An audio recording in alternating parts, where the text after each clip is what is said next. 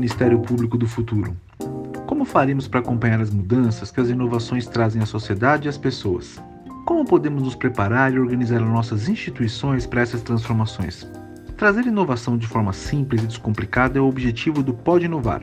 Sou Nuno Manzano, coordenador do Inova SMP, espaço de inovação da Escola Superior do Ministério Público de São Paulo, e hoje vamos seguir descomplicando esse tema falando sobre tendências de inovação na capacitação de servidores, abrangendo cursos, competências e novas trilhas de aprendizagem.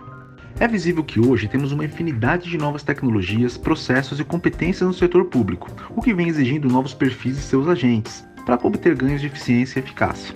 Por isso, precisamos conhecer quais são as últimas tendências para capacitar os servidores públicos, especialmente no atual cenário de transformação digital.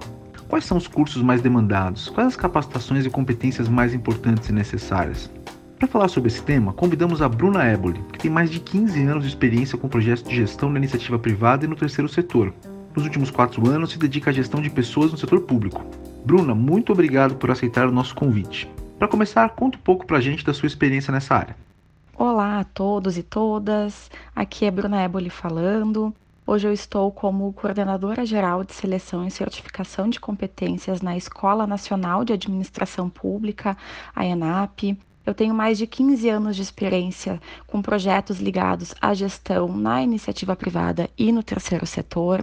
Já atuei com projetos de melhoria de ambiente de negócios junto a governos e, nos últimos quatro anos, tenho me dedicado a temas ligados à área de gestão de pessoas no setor público. E aí, né, minha experiência aí tem sido nas esferas municipal, estadual e agora na esfera federal, atuando à frente da ENAP. Eu acredito que a melhoria da administração pública passa pelos serviços entregues à sociedade, né? Colocando as pessoas certas nos lugares certos, atuando com projetos estratégicos e entregando aí cada vez mais valor à sociedade.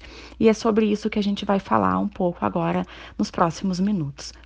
Ótimo, Bruna. Muito bom ouvir alguém com a sua expertise. Minha primeira pergunta é: a gestão de pessoas no serviço público é uma pauta que vem ganhando cada vez mais espaço ressaltando-se a urgência de ofertar um serviço público cada vez mais de qualidade alinhado às necessidades do cidadão. Melhorar os serviços ofertados passa pela seleção, formação e desenvolvimento dos servidores. Então, como garantir uma força de trabalho alinhada com os desafios de cada gestão?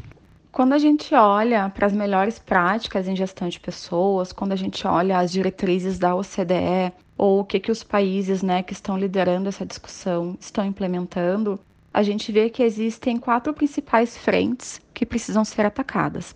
As duas primeiras estão relacionadas à atração e seleção de profissionais para atuação no serviço público. Então, você vê modelos claros de atração e metodologias de seleção baseadas em competências. Né? Uma vez que esse profissional ele já está no serviço público. Então, você tem ali mecanismos para trabalhar com gestão do desempenho. Então, pactuação de metas, monitoramento de indicadores, ferramentas de avaliação de desempenho. E, por último, desenvolvimento. Então, você atrai, seleciona, olha, pactua desenvolvimento e trabalha para o desenvolvimento desse profissional. Eu acredito que a transformação do governo brasileiro ela se dá por meio do desenvolvimento de capacidades Primeiro, selecionando os profissionais que tenham as competências alinhadas ao desafio de cada governo e depois treinando esses agentes públicos para inovar e entregar cada vez mais melhores resultados para a sociedade. Quando a gente fala em treinamento, isso tem que estar conectado com os desafios de cada gestão e também com uma estratégia de desenvolvimento de pessoas. Hoje, trabalhando com recrutamento e seleção na ENAP, quando um órgão demanda da gente um processo seletivo, a gente, né, a primeira coisa que a gente vai fazer é entender o perfil da posição, quais as competências necessárias. E hoje a gente vê que falta um direcionamento, falta uma clareza dentro do governo sobre competências. Muitas vezes o, o gestor ele não tem nem a clareza do que, que é necessário, né? Então, hoje a gente vê também poucos governos com uma política clara sobre o desenvolvimento de competências no Brasil e a gente tem poucos cases sobre isso. A gente tem aí alguns estudos da OCDE que tratam sobre competências para atuação no setor público, mas sobre a perspectiva de competências de liderança sobre a ótica de inovação. Né? Em 2020, a ENAP lançou dois estudos inéditos no Brasil, um sobre competências transversais e um sobre competências de liderança para atuação no serviço público. Mas para a gente garantir né, uma força de trabalho alinhada aos desafios de cada gestão, é muito importante que a gente tenha clareza de quais são, que habilidades eu preciso desenvolver para poder atacar esses desafios. Então, a ENAP começou isso lançando esses dois estudos, né, de competências, e é muito importante que a gente tenha hoje governos que tenham essa gestão clara por competências, né, essa clareza sobre quais as habilidades eu preciso desenvolver no meu, no meu servidor para atacar os principais desafios aí do governo. Quais os principais desafios na formação destes servidores?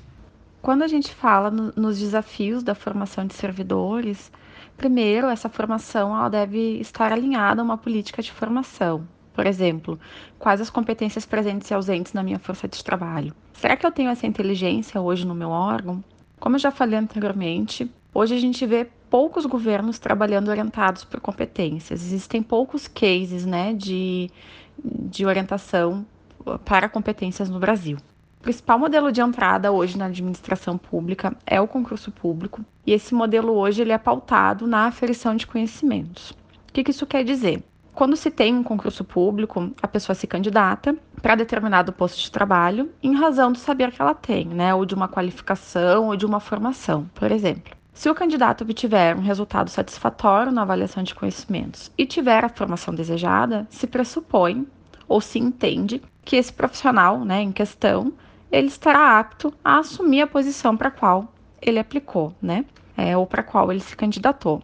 Porém, o indivíduo ele não é só aquilo em que ele se forma. A gente não é aquela pessoa que sai da faculdade é, ou de um curso de pós-graduação, por exemplo, com determinados conhecimentos. A gente é um conjunto de saberes que a gente vai desenvolvendo ao longo da nossa trajetória de vida. Não só o saber relacionado ao conhecimento, que é aquele saber formal, mas também o saber da experiência, do saber agir, do saber lidar com frustrações, do saber lidar com o não planejado. Por exemplo, antes da pandemia, alguns estudos apontavam para uma tendência quanto à flexibilização das jornadas de trabalho e automação dos processos e transformação digital. E que toda essa transformação iria ocorrer ao, ao, ao longo dos próximos cinco anos com o cenário da pandemia, é, essas mudanças aconteceram muito rápido e fez com que a gente tivesse que ter e fez com que os nossos métodos de trabalho mudassem, exigindo novas habilidades, como por exemplo, mentalidade digital. Hoje existe uma grande tendência, né, de que tudo que se é feito no online, né, uh, deverá permanecer virtualmente. Hoje a gente já faz toda a nossa gestão de times remotamente, habilidades digitais. Então, hoje boa parte do entretenimento que a gente consome, né, ele acontece de forma online. Hoje a gente já tem, né, toda a interação no ambiente de trabalho se dá de forma online, criatividade, autogestão, inteligência emocional. Então, hoje a gente não tem mais aquela interação social. E tudo isso tem que estar endereçado nos desafios da formação de servidores, né?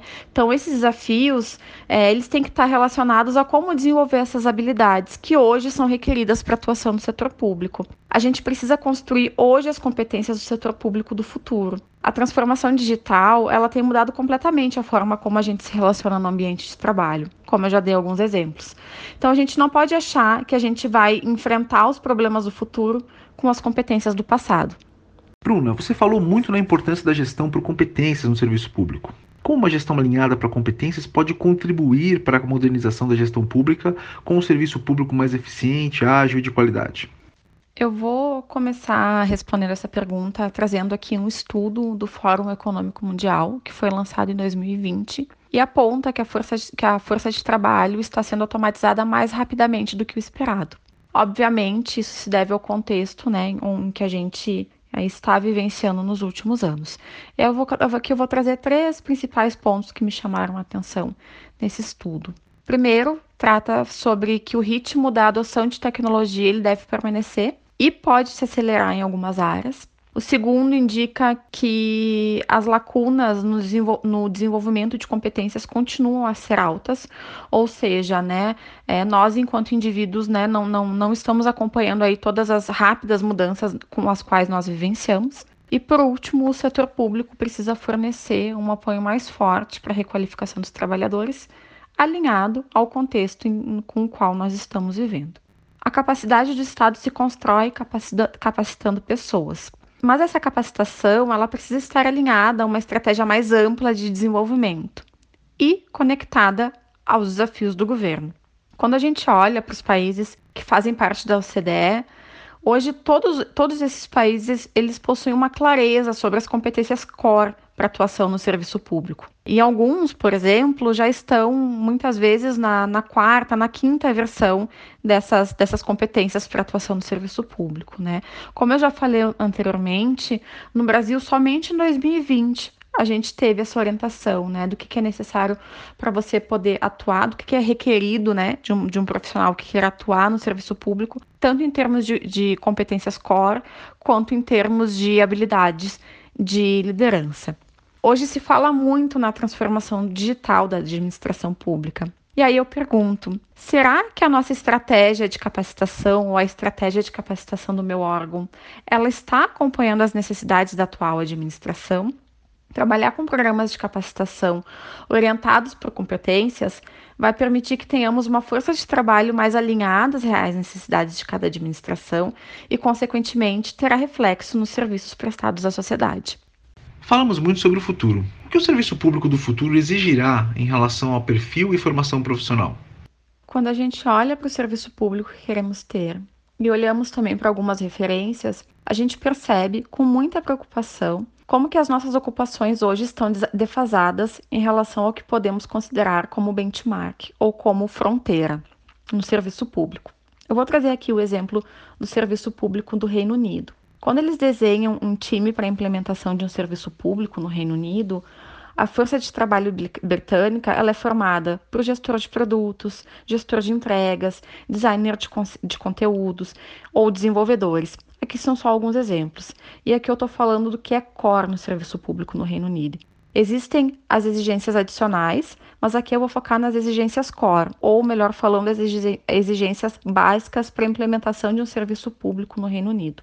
Quando a gente traz esses perfis para a realidade do serviço público no Brasil, a gente sabe que a gente não tem em abundância esse tipo de competência. O serviço público do futuro demanda competências que hoje nós não temos. Eu vou repetir novamente: a gente não pode achar que a gente vai enfrentar os problemas do serviço público do futuro com as competências do passado. E é por isso que a ANAP lançou em 2020 o estudo de competências transversais e competências de liderança para atuação no serviço público. Pensando em termos de qualificação, temos algumas habilidades que irão mudar ao longo do tempo. Por exemplo, o trabalho que antes era repetitivo, ele tende a se tornar não repetitivo. O que era muito físico tende a se tornar digital. E o que era não cognitivo tende a se tornar cognitivo. Os profissionais que atuam no setor público nos mais diversos países encontram o desafio de lidar com sociedades cada vez mais pluralistas e com problemas mais complexos. E esse desafio ainda se soma ao impacto da tecnologia e ao contexto da transformação digital, que tanto já falamos aqui. Nesse contexto, a capacidade de adaptação à mudança é um tema central para frameworks de competências governamentais por todo o mundo. Além disso, as ideias só podem ser melhoradas sistematicamente se os profissionais se, se sentirem à vontade pensando de forma diferente, tentando novas abordagens e ultrapassando barreiras. O potencial inovador do governo precisa de uma mentalidade criativa e experimental.